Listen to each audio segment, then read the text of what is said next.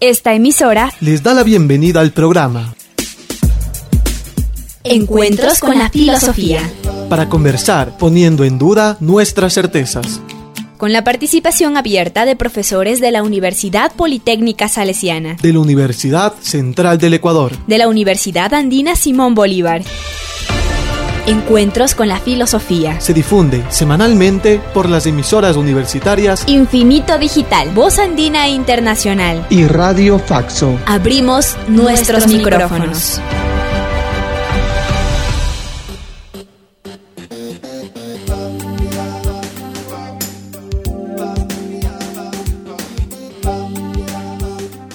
Bienvenidos y bienvenidas a Encuentros con la Filosofía.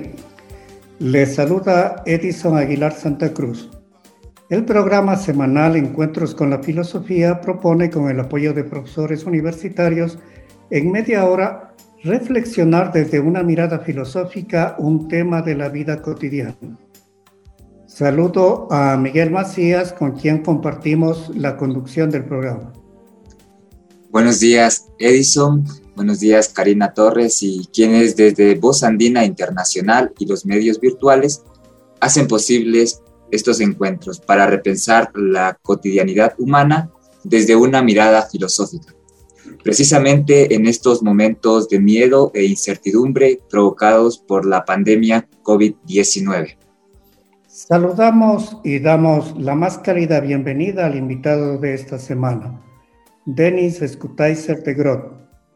Nace en Países Bajos, es magíster en filosofía por la Universidad de Burdeos III, Francia, y magíster en ciencias humanísticas por la Universidad de Ciencias Humanísticas de Utrecht, Países Bajos.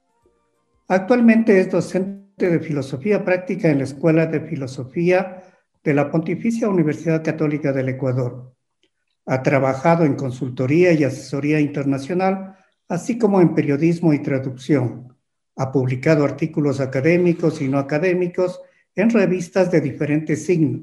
Su interés investigativo se centra en la ética, especialmente en la ética de las virtudes y en las filosofías aplicadas. Se concentra en el acercamiento entre la filosofía y la existencia, especialmente en la antigüedad y en la filosofía europea en los siglos XIX y XX. Junto a Stefan Vinolo, es cofundador de la Universidad Popular de Quito, que imparte gratuitamente clases de filosofía. Bienvenido, Denis. Gracias, Edición. Gracias, Miguel. Gracias también a todo el equipo de, de Voz Andina, a Carlos y, y Karina. Buen día, Denis. Eh, esta semana nos encontramos con la temática el cuidado. En los tres segmentos eh, del programa, en vida cotidiana, conversaremos sobre los usos cotidianos del término cuidado. En miradas filosóficas, eh, Denis eh, nos presentará algunas miradas de la filosofía sobre el concepto cuidado. Y en el tercer segmento, ¿qué más encontrar? Nuestro invitado compartirá sus recomendaciones y sugerencias para profundizar reflexiones acerca de la temática, el cuidado. La filosofía y la vida cotidiana. Espacio para pensar los usos de la filosofía en nuestro diario vivir.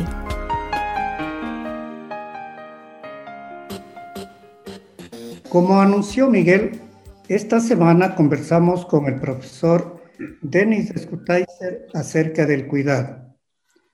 La palabra cuidado tiene múltiples usos cotidianos, entre los cuales destacamos, por un lado, los cuidados personales del cuerpo biológico, el cuidado de las emociones, los sentimientos, los afectos y el cuidado de las relaciones con los demás.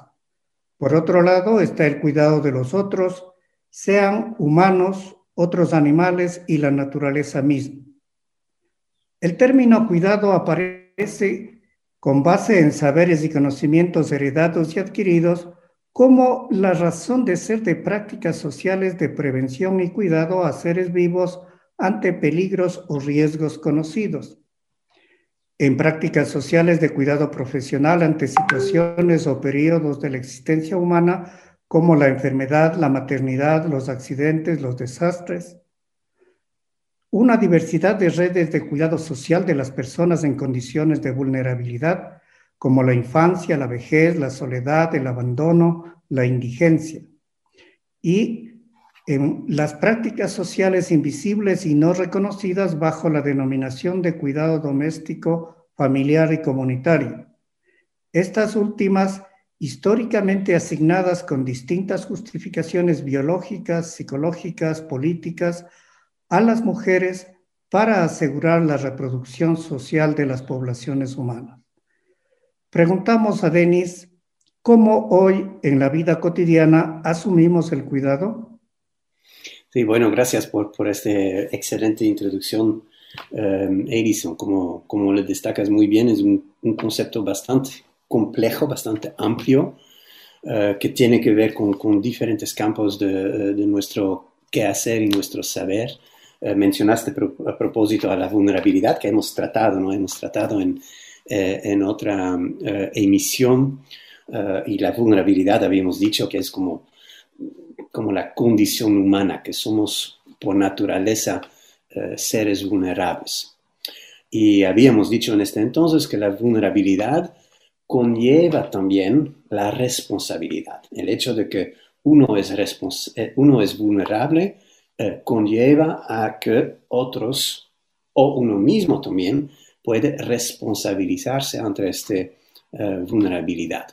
Y el cuidado es un poco el, es como el revés de la misma moneda, ¿no es cierto? Este, esta necesidad de cuidarnos, eh, de, hacer atención a nosotros mismos y a los demás, está en el, en el corazón de este concepto del cuidado.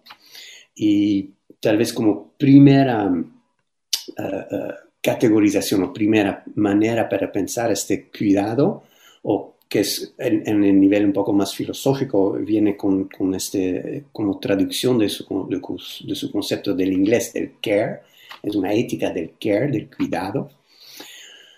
Y vemos por lo menos estas dos maneras en lo cual el cuidado se articula o se realiza tenemos un, cuidado o un care eh, práctico, los médicos, eh, los, eh, los, profesionales y ahora en, tiempo de, de, COVID estamos altamente conscientes de la necesidad de los médicos y del cuidado que ejercen para curar enfermedades, para realizar todos sus, sus, trabajos. Em, y que se enfocan en pacientes, ¿no es cierto? En, en además partes del paciente, a curar una enfermedad, a bueno, sacar eh, eh, lo que está en los pulmones o, cualquier, cualquier afección que uno puede tener. Eh, es el, cuidado como, como práctica, como trabajo. Y tenemos el cuidado en un poco un sentido paralelo y, muy diferente, que es el cuidado como actitud. El cuidado es lo que hacemos como padres o madres de familia para nuestros hijos, como vecinos para los cercanos. Es un, eh, ya no es una práctica específica y especializada de, los expertos, pero es una actitud em, que tiene que ver con todo el ser humano, holista y existencial, por, eh, por amor o por afección o por, porque nos importa finalmente. Y un caso interesante que me parece que saca a luz estos dos roles eh, muy bien, tal vez es muy controversial también, es el cuidado paliativo. Cuidado paliativo que se concierna eh, con, con las personas que están por fallecer. En cuál momento este cuidado práctico de experticia de un médico de su especificidad de salvar eh, un cuerpo de alguna aflicción específica, ya no, ya no funciona cuando el médico no puede curar eh, esta parte del cuerpo, pero cuando el médico tiene que aceptar que ahí hay una persona en entero que, que va a morir. Entonces ahí hay, eh, vemos sacado a la luz esta tensión entre los, entre los eh, los dos roles, las dos formas del, cuidado. Otra consulta que me gustaría realizarte, ¿por qué hoy está vigente o presente el tema del cuidado ¿Es simplemente por la coyuntura de la pandemia o hay otros motivos? Ah, sí, claro, la, pandemia no ayuda. Um, pero lo interesante es que um, la filosofía del care, si le llamo así, uh, surgió no por coincidencia en la misma época del gran surgimiento del neoliberalismo. A los años 80, 90, por ahí, eh, con, en, Estados Unidos Reagan y en Europa con Thatcher, y con, en varios lugares eh, eh, del mundo donde se desarrolló esta filosofía del care, estaban viviendo una época de pleno neoliberalismo, que quiere decir un enfoque muy fuerte en derechos y libertades individuales, ¿no es cierto? Cada individuo, cada ser humano eh, ejerce su proyecto de vida, el Estado debe ser un Estado mínimo, privatiza muchos servicios, primeramente de cuidado, la educación, eh, la salud, etc. Y eh, vida pública y privada se hacen bastante separar. Resulta que en este marco así llamado neoliberal, el campo del cuidado se va entonces a ocultar.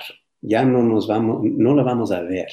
El cuidado de los niños, el cuidado de los ancianos, el cuidado de los enfermos, de los discapacitados, porque son personas que en este marco neoliberal, bueno, no son participantes plenamente autónomos y no lo pueden ser tal vez.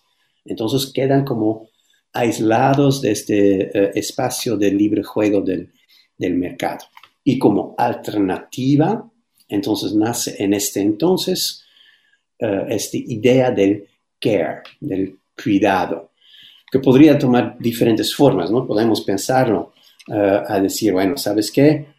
vamos a revalorizar el cuidado para que se haga como el mismo eh, el mismo peso, el mismo valor.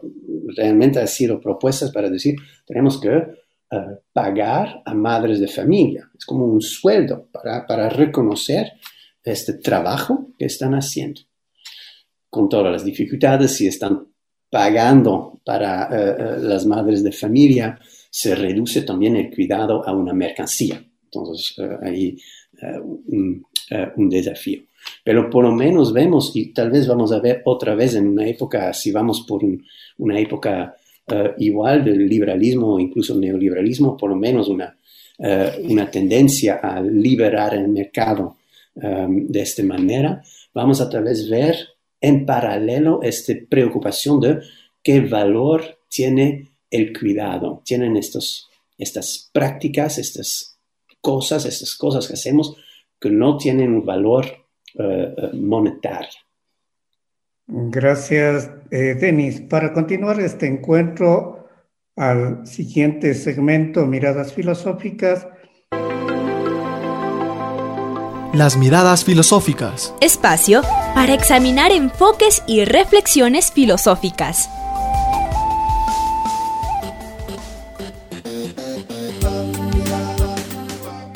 Esta semana nos encontramos con Denis Skutaiser, quien desde las miradas filosóficas abordará el concepto cuidado. Le preguntamos a Denis cómo la filosofía ha mirado y mira el concepto cuidado. Sí, bueno, de manera como introductoria sugiero una, lectura interesante. Creo que le he mencionado en alguna, alguna sesión. Um, el filósofo alemán Martin Heidegger es uno de los primeros autores contemporáneos que realmente pone este concepto del cuidado en, eh, palabras filosóficas. En su, obra eh, Clave Ser y Tiempo, eh, intenta decir que el cuidado, Sorge en alemán, el cuidado es parte de la estructura fundamental de la vida humana. El ser humano siempre cuida, siempre tiene una relación con su entorno. Esta relación puede tener una, particularidad con objetos eh, que eh, eh, estudia también Heidegger, este famoso ejemplo de la relación que tenemos con un martillo o con las herramientas que utilizamos y que en el día a día simplemente nos estamos sirviendo de ellos. Tenemos esta relación de un esfero, de un martillo ya de antemano presente. Y solamente cuando se rompe, por ejemplo, el martillo, ahí empezamos a preocuparnos, a decir qué es, qué pasó, por qué no funciona, y qué es este objeto que tengo en la mano que hasta hace poco estaba simplemente funcionando. Con uno mismo también tenemos esto, como, como dijimos en, la introducción, eh, con nosotros mismos también tenemos una relación de cuidado que puede ser, a propósito, uh, él lo, llama propio o impropio, es decir, podemos ocuparnos de nosotros o podemos delegar o olvidarnos de nosotros mismos, así nos ocupamos de nosotros mismos, hacemos atención y uh, si le dejamos, bueno, es el mercado que dice uh, lo que tenemos que hacer con nuestra vida. Pero lo más interesante para nosotros es que este, este cuidado, este sorge, la aplica también a nuestras relaciones interpersonales. Y ahí va a decir uh, Heidegger, es, la palabra es Fürsorge, vamos a cuidar para alguien en, eh, eh, en, su interés, digamos, y lo podemos hacer de dos maneras. Heidegger dice, podemos, igual que en martillo, o igual que con nosotros mismos, para el otro, para los demás, podemos cuidarnos de una manera propia, es decir, le cuidamos de manera tal como a esta persona le conviene lo mejor. Igual que en el martillo, le tratamos al martillo tal como debería ser utilizado el martillo. O podemos hacer una, eh, eh, una actitud de cuidado incorrecta o eh, preocupante, y la palabra me parece muy apto que es en, en español es la preocupación.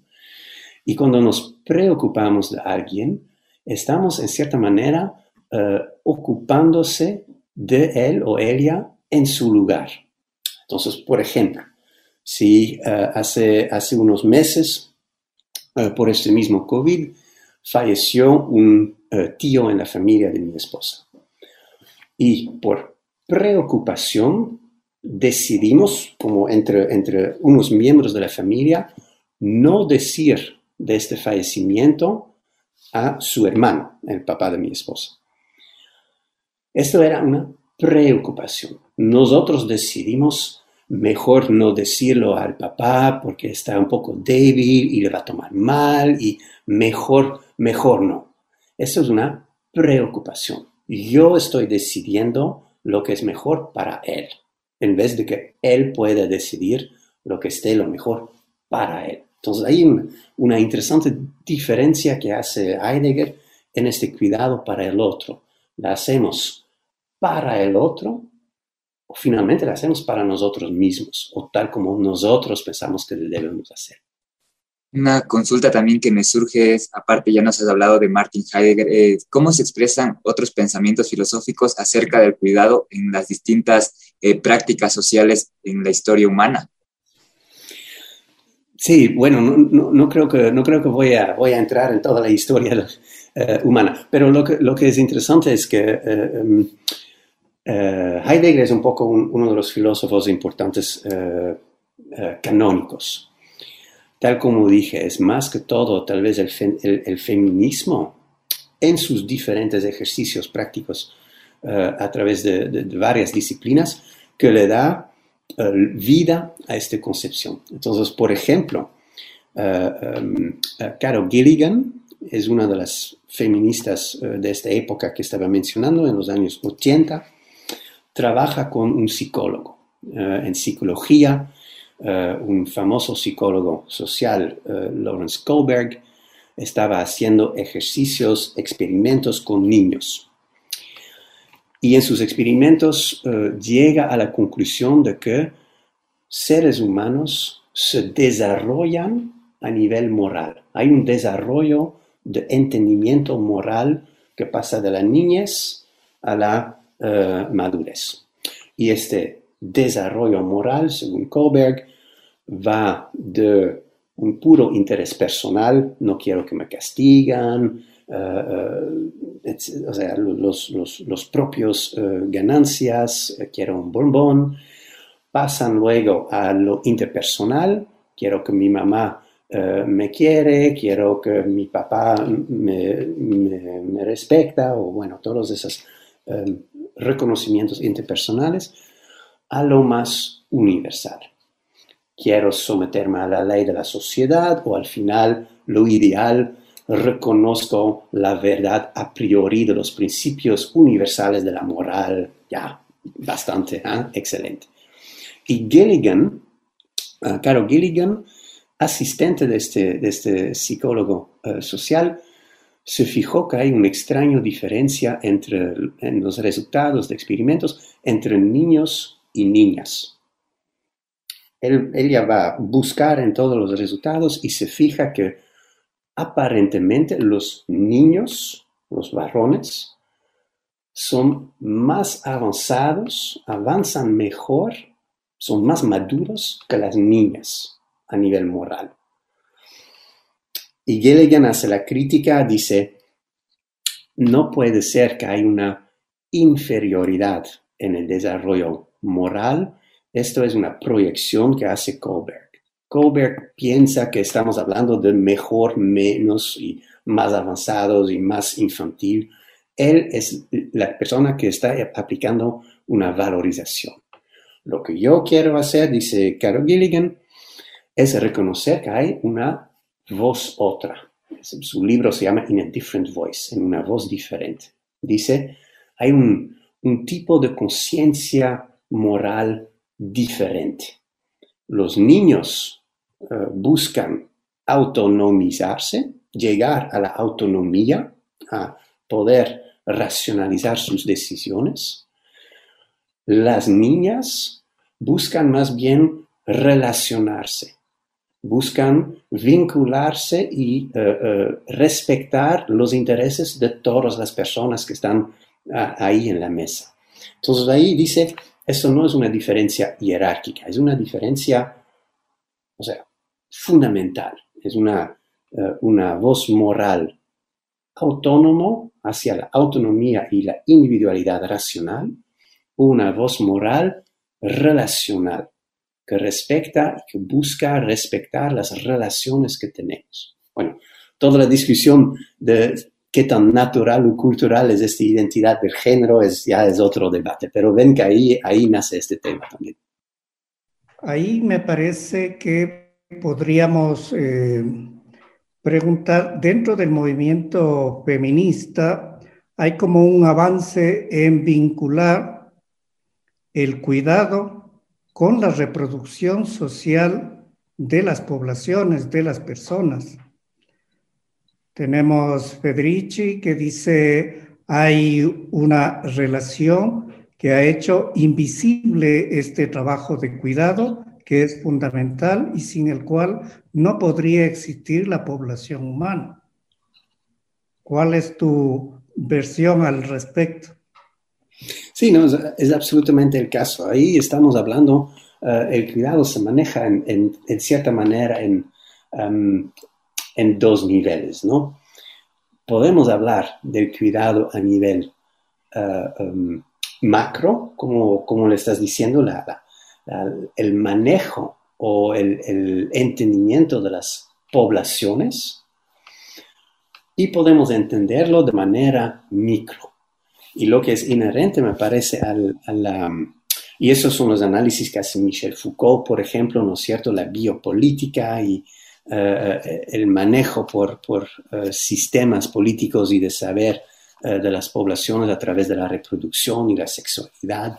Y esos son estudios em, espectaculares. Y a propósito, varias de las feministas se apoyan también, se, sirven también em, de, este, de este pensamiento.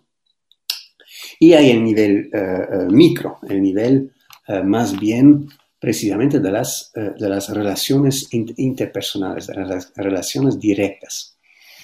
Em, y en este, en este nivel podemos, sí, podemos como eh, identificar diferentes, como diferentes eh, momentos o etapas de la del cuidado, ¿no? que podemos traducir. En primer lugar, ante todo, en el cuidado hay este compromiso, el estar comprometido con, el, reconocimiento de que algo o alguien me afecta, me importa.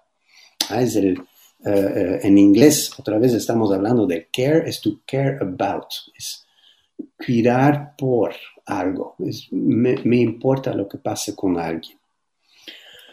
En segundo lugar, está el, eh, el ocuparse de, ¿no es cierto? Yo, a mí me afecta lo que pase con mi familia, con mis hijos, me afecta también por la crisis que estamos viviendo ver que hay tanta eh, dificultad para muchas personas encontrarse con suficiente dinero ni siquiera para eh, poder comer, esto me afecta. Pero directamente viene la pregunta, entonces, ¿qué haces? Eh, ¿cómo, cómo, te ocupas de este problema? Ahí también vamos a ver diferentes manejos, diferentes maneras de hacer, ¿no? En inglés se dice to take care of, me ocupo, no sé si exactamente suena igual en, en español, pero este, este tiene una, uh, un sonido de arreglar el asunto, de hacerlo. Pero hay dos maneras para arreglar. Uno puede hacerlo, es decir, yo voy a educar a mi hijo, yo voy uh, uh, cuando estoy en la calle y veo, a veces ocurre a, niños eh, buscando para, comer. Yo les voy a dar un poco eh, de moneda o de comida. Es una manera de ocuparse personalmente.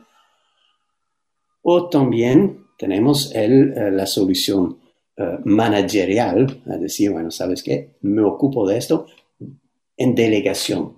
Yo voy a poner a alguien en el lugar para que maneja, para que gestione el problema. Es el, la delegación finalmente, ¿no? En vez de yo ocuparme de los niños, eh, me encuentro con una niñera y está también ocupado, está también arreglado. Luego también viene, por supuesto, eh, el hecho de de verdad em, responsabilizarme, eh, de verdad hacer algo para que se solucione el, el problema para la otra persona. los niños en la calle, mi hijo en la casa, que realmente eh, doy el cuidado, que algo se haga, que algo sea real. Y por último, y no es menos importante a, este, a este nivel interpersonal más que todo, eh, es que eh, la persona que recibió el cuidado reconozca lo exitoso que sea, que la persona diga, se me ha cuidado, estoy mejor. Entonces ahí está muy importante para saber este tipo de cuidado uh, impropio a lo heideggeriano. Muchas gracias, eh, Denis. Eh, damos paso a nuestro tercer momento, ¿qué más encontrar? Para indagar eh, sobre cómo continuar las reflexiones acerca del cuidado. ¿Cómo seguir las búsquedas? Espacio de más preguntas.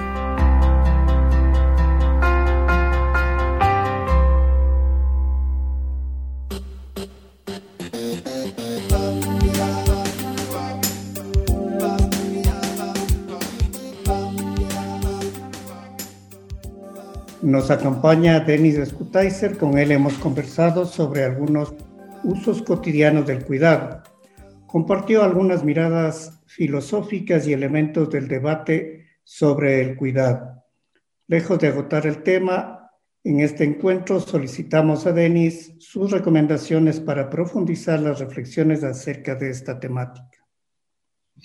Sí, bueno, primero, eh, dentro de la filosofía, em, estamos, eh, eh, lo, que, está en la mesa es de verdad, en cierta manera, una revolución filosófica.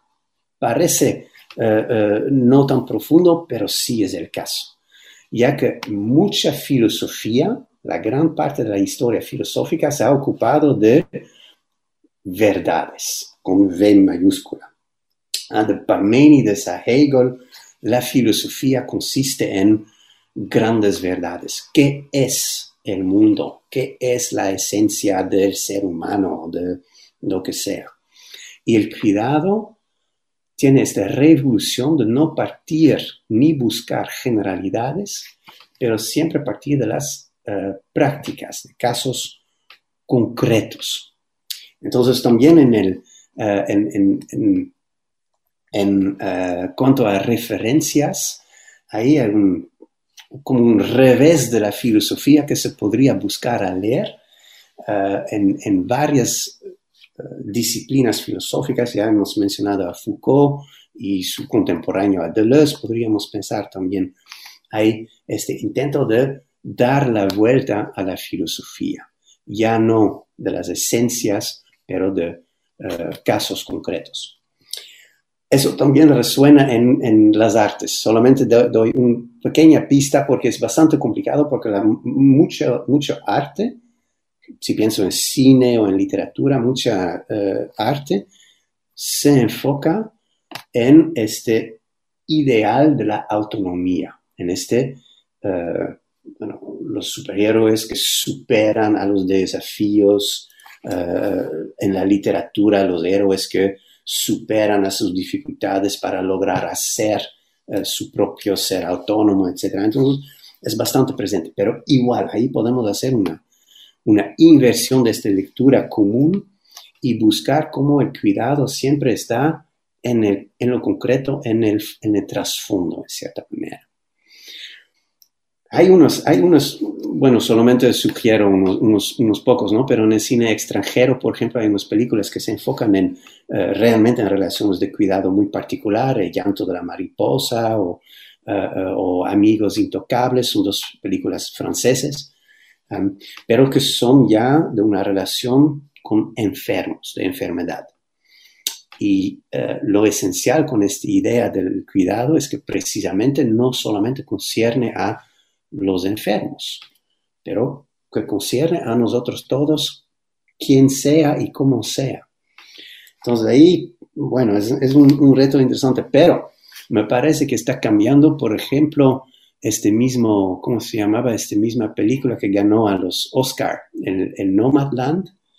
Ahí me parece un excelente ejemplo del cuidado de estas interdependencias que vemos a un nivel muy particular, muy eh, práctico, muy real, no idealizada, pero simplemente ahí puesto en la mesa.